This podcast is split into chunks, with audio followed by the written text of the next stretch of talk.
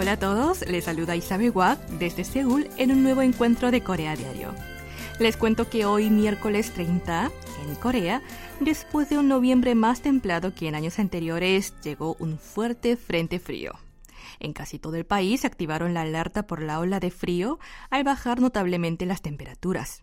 Hoy por la mañana el mercurio en Seúl marcó una temperatura de menos 6 grados, pero la sensación térmica llegó hasta 15 grados centígrados bajo cero por el fuerte viento frío.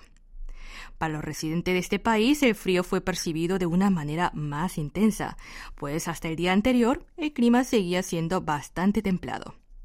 Cabe destacar que es la primera vez que Corea emite una alerta de frío en noviembre desde que se introdujo el actual sistema de advertencia, dejando entrever lo inusual de este frío anticipado.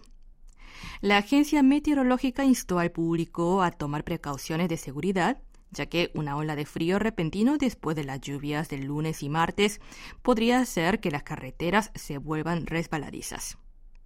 Con esta breve noticia sobre el tiempo, comenzamos Corea Diario. La canción que suena es Merry and Happy de Twice.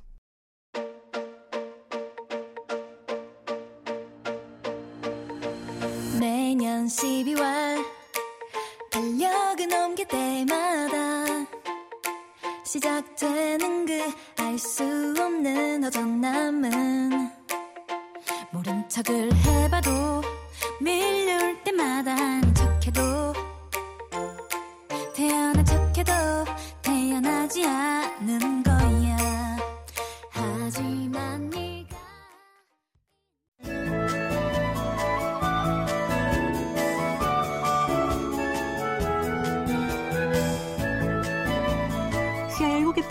comenta estos días es el Mundial Qatar 2022 y los resultados de los equipos a los que apoyan.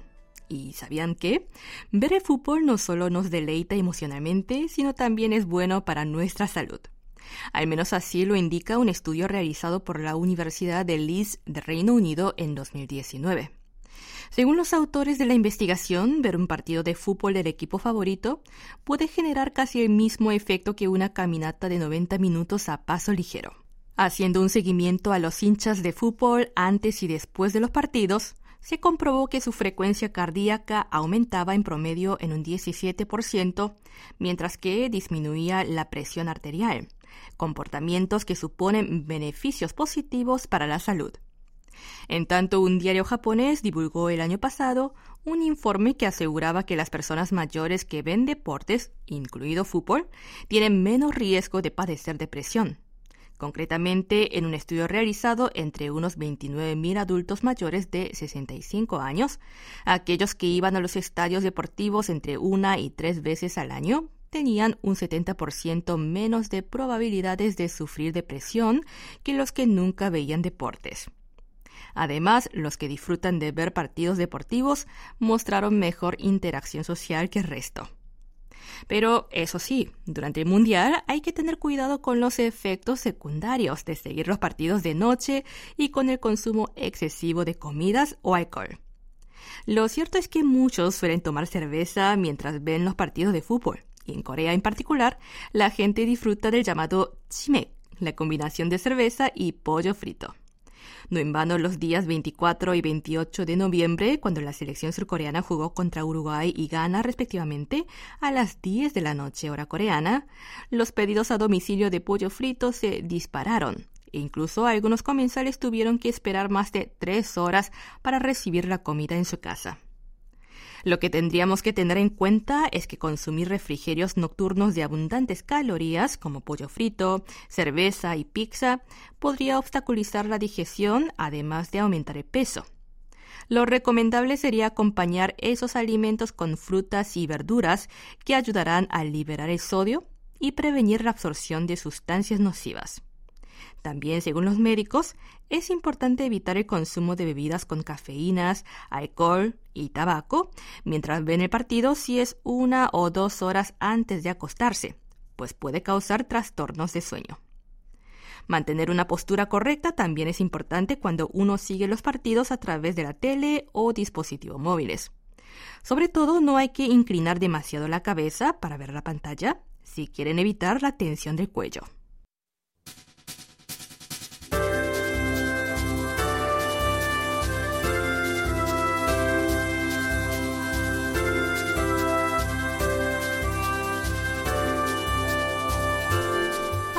Hablaremos de un misionero surcoreano que enseña fútbol a los niños en un pequeño barrio en Guatemala.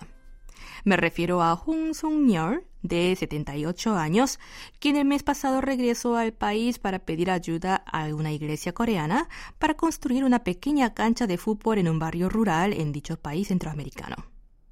Este coreano comenzó a desarrollar su fe evangélica a una edad bastante temprana. Durante la Guerra de Corea, su familia vivió por un tiempo en un centro de acogida de refugiados en la provincia de Gangwon. Hong, que entonces tenía 11 años, asistió a una escuela cercana establecida por una iglesia bautista y empezó a creer en Cristo. Y allí también tuvo la oportunidad de aprender fútbol. A la edad de 18 años, fue reclutado por el ejército y fue enviado a la guerra de Vietnam dos veces en 1966 y 1968. Una vez regresó al país, formó parte del equipo de fútbol de su división militar. En 1977, cuando se convirtió en entrenador del equipo de fútbol del ejército, su esposa le ayudó a tener una visión misionera, al proponerle que hiciera una obra misionera a través del fútbol. Además de entrenar a los jugadores, estudiaba la Biblia con ellos, al creer que la fe les ayudaría a tener mejor salud mental y emocional. No en vano, su equipo mostró buen desempeño en los partidos y eso disipó las preocupaciones y las críticas que Hong recibió al principio. En 2008 se unió a una escuela misionera como director del Departamento de Deportes y años más tarde, en 2016, fue enviado a Honduras y El Salvador para realizar actividades misioneras en América Central, donde conoció al pastor coreano Pei Hyung-gun, quien tras fundar una iglesia evangelista en 2019 en Guatemala, invitó a Hong a que se uniera a su proyecto de establecer una escuela en una zona del municipio de San Juan, Zacatepeques, a una hora de la capital. Así fundaron el llamado Centro Coreano Americano, una institución sin fines de lucro que busca apoyar a jóvenes de escasos recursos a través de una educación íntegra y competitiva y elevar el nivel educativo de la región. Muchos padres de la zona comenzaron a enviar a sus niños a esa escuela al darse a conocer que brindaban clases de alta calidad desde inglés, coreano y música hasta codificación, mientras solo necesitaban pagar el precio del uniforme escolar como la matrícula. Hong Sung-yeol imparte clases de educación física y fútbol. Por supuesto, no es fácil para él vivir por varios años en un país extranjero lejos de su familia. Pero Hong no se cansa, pues tiene un objetivo. Capacitar a los niños guatemaltecos con talento en fútbol para convertirlos en excelentes entrenadores y líderes del país. Es por eso que apuesta por construir una pequeña cancha de fútbol y más tarde fundar institutos de fútbol no solo en Guatemala, sino también en otras naciones latinoamericanas donde su ayuda sea necesaria. Y antes de seguir, les invito a escuchar una canción perfecta para disfrutar en esta época del Mundial. Se titula Let's Go Together, la canta Bots.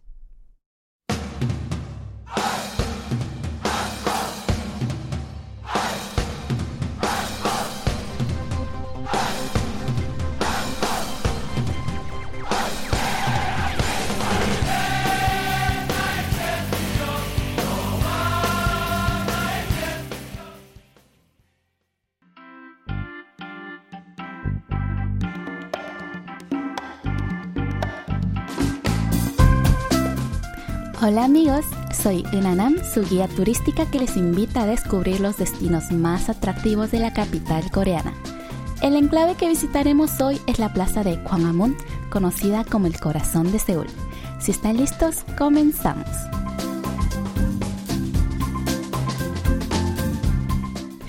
Históricamente, las ciudades se han desarrollado en torno a las plazas públicas en donde se reunía la gente, y la plaza de Gwanghwamun es sin duda una de las más importantes y representativas de Seúl, aunque también de todo Corea. Por eso, muchas veces es referida como el corazón de Seúl. Situada en plena zona céntrica de la capital, fue cuna de miles de luchas civiles que forjaron la Corea actual, una nación independiente, soberana y democrática. De hecho, ha sido escenario de los momentos históricos más importantes del país, como el movimiento independentista contra el imperialismo japonés o la revolución del 19 de abril que puso fin a la dictadura y al fraude electoral, entre otros.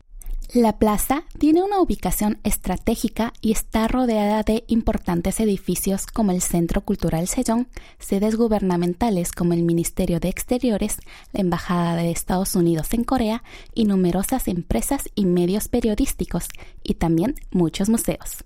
En fin, la plaza en sí ofrece mucho para ver y es de gran importancia, pero también sus alrededores esconden muchos sitios atractivos.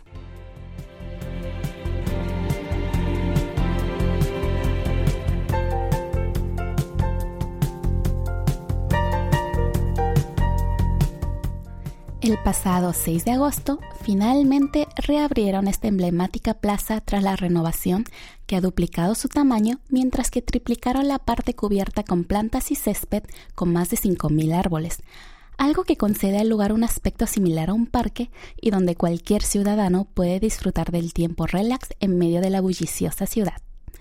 Pese a la remodelación, la plaza aún conserva su esencia y su gran significado histórico. En ella se ubican los dos monumentos más importantes y emblemáticos de la ciudad, las estatuas de dos de los principales personajes de la historia coreana, el gran rey Sejong, creador de la escritura coreana Hangul, y el gran almirante Isun-sin, defensor de numerosas invasiones extranjeras durante la dinastía Joseon. La vía fluvial que, comenzando por el patio de la sede gubernamental en Seúl, atraviesa toda la plaza, es otro elemento que llama la atención. La historia de Corea, desde la fundación de la dinastía Choson hasta la actualidad, está inscrita en las 630 tablas de piedra a lo largo del canal. Mientras uno pasea siguiendo esa vía fluvial, no solo podrá deleitarse observando cómo fluyen serenamente las aguas, sino también conocer más sobre la interesante historia de este país asiático.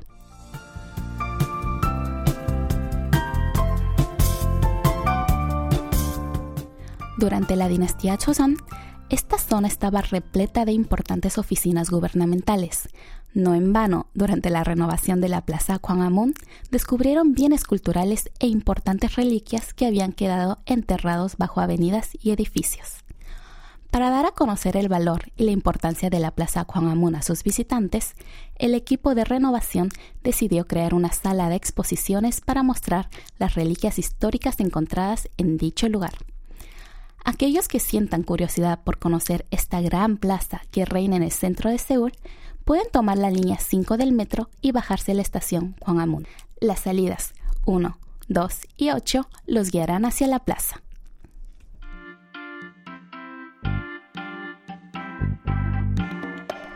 Esperando que les haya gustado el recorrido de hoy, me despido hasta la próxima semana. Adiós.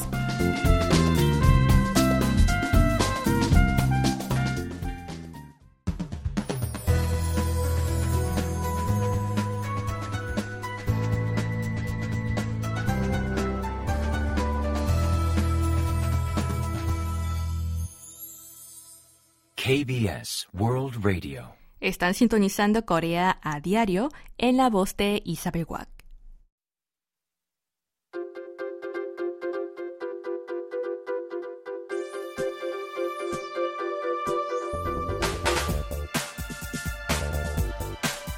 Comer dos veces al día se ha convertido en un nuevo hábito alimentario de los jóvenes coreanos. Según un reciente sondeo efectuado por un equipo médico del Hospital Samsung de Seúl, entre más de 7.700 adultos, casi la mitad de los coreanos, concretamente un 48%, hace dos comidas al día, una cifra superior a un 37% que respondió comer tres veces al día y un 13% que come solo una vez. En particular, los jóvenes de 20 y 30 años son los más propensos a tener dos comidas al día, mientras que una mayor proporción de mujeres prefiere comer una vez al día que los hombres. Lo que llama la atención es cómo el estado de salud de las personas cambia con el número de comidas al día. Según el estudio, aquellos que comen tres veces al día tienen mejores indicadores de salud, incluidos el peso, el índice de masa corporal, la presión arterial, el azúcar en sangre en ayunas, los niveles de colesterol y de triglicéridos. Los autores del estudio señalan que tener tres comidas regularmente al día es beneficioso para la salud y puede prevenir trastornos metabólicos.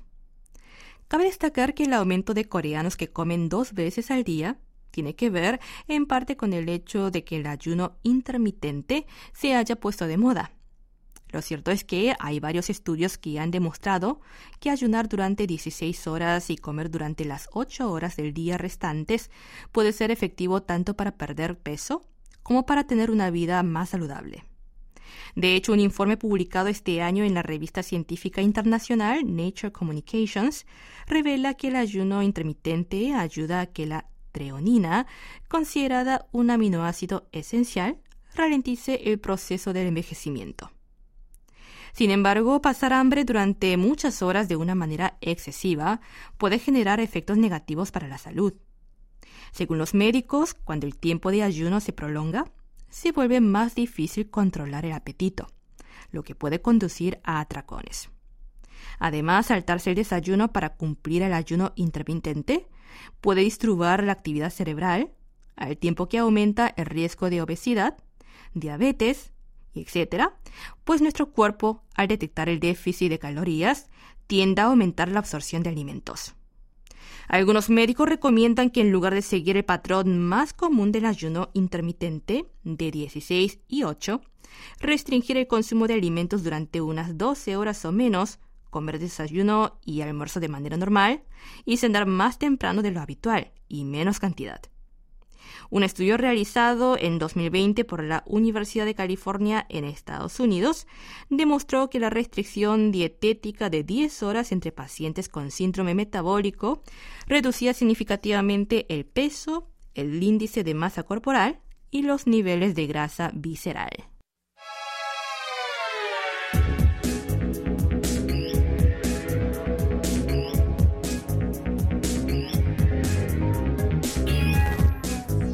La pandemia del coronavirus ha cambiado la percepción de los coreanos sobre el trabajo. Según una encuesta realizada por el Instituto de Investigación de Educación Vocacional de Corea, entre unos 4.500 coreanos de entre 15 y 69 años, un 57,5% se mostró dispuesto a trabajar más horas si pudiera ganar más dinero una cifra superior al promedio de 30% registrado en sondeos similares entre 2010 y 2018. Los expertos indican que si bien hasta hace poco la tendencia laboral que reinaba en la sociedad coreana era perseguir el equilibrio entre la vida personal y profesional, cada vez más gente prioriza tener un mayor ingreso antes que asegurar más tiempo de descanso. Este cambio de percepción obedece a la crisis económica por la pandemia, que ha hecho que las personas comenzaran a recordar la importancia del dinero como medio que garantiza la seguridad económica de la familia. Algunos trabajadores afirman que durante la emergencia sanitaria sintieron en carne viva la importancia del estatus económico, pues aunque temían contagiarse, tenían que ir igualmente al trabajo en metro para ganar dinero, si su empresa no les dejaba teletrabajar. Al ver que algunas personas con más nivel económico optaron por no trabajar en los periodos de propagación masiva del coronavirus, comenzaron a ver el dinero como algo imprescindible para proteger su salud y la de su familia. No en vano estos días muchos trabajadores jóvenes apuestan por realizar un segundo trabajo después de su jornada laboral o asistir a cursos para autodesarrollo. También cada vez más gente prefiere ahorrar dinero en lugar de hacer compras excesivas o viajar al extranjero. Según el estudio, la mayoría de las personas afirmó que el trabajo era un medio para ganar dinero, seguida por los que alegaron trabajar por autorrealización o satisfacción personal. En cuanto a la satisfacción laboral, la mayor parte dijo sentirse insatisfecha con su salario, seguidos por aquellos descontentos con el ambiente laboral, la cantidad de horas de trabajo y las relaciones interpersonales. Los investigadores señalan que la percepción de la gente sobre el trabajo suele empeorar cuando la situación económica es mala. De hecho, según datos del Banco Central de Corea, la economía surcoreana se contrajo en un 0,7% en 2020, siendo la tercera vez en la historia que el país registra un crecimiento negativo. En este contexto, los niveles de satisfacción con la vida y felicidad de los coreanos resultaron ser los más bajos desde que comenzaron a recopilarse datos relacionados. El nivel de satisfacción vital cayó de 72,2 puntos en 2018 a 60 puntos este año, mientras que el de felicidad también disminuyó en gran medida, pasando de 73,3 en 2018 a 60,6 puntos en 2022. Y así llegamos al final de esta edición de Corea Diario. Cerramos este programa con una canción de Chaeyeon T. Se titula Kone Mogoyo, en inglés It.